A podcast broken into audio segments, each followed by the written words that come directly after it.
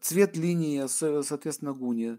Ну, в основном, смотрите, темные цвета, синюшные, коричневатые, мрачные, такие-то вот бледные.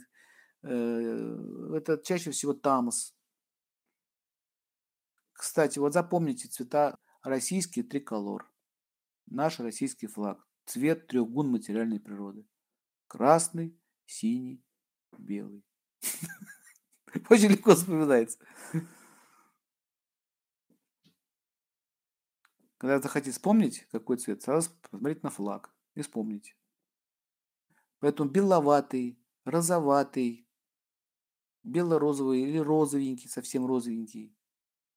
Или беленький, не бледный, как покойник, а, а нежно-бледноватый такой цвет белый. Больше белый цвет доминирует. Сатва.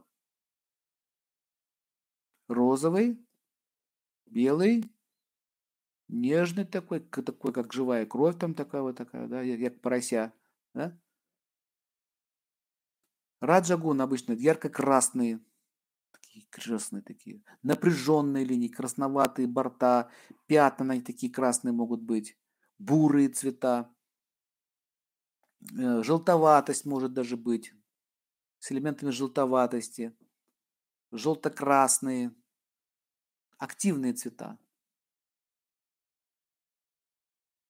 А вот как вы это увидите на руке африканца? Это отдельная тема. Как гун увидеть на руке африканца? Рука-то черная. Ну, у них тоже видно. Оттенки.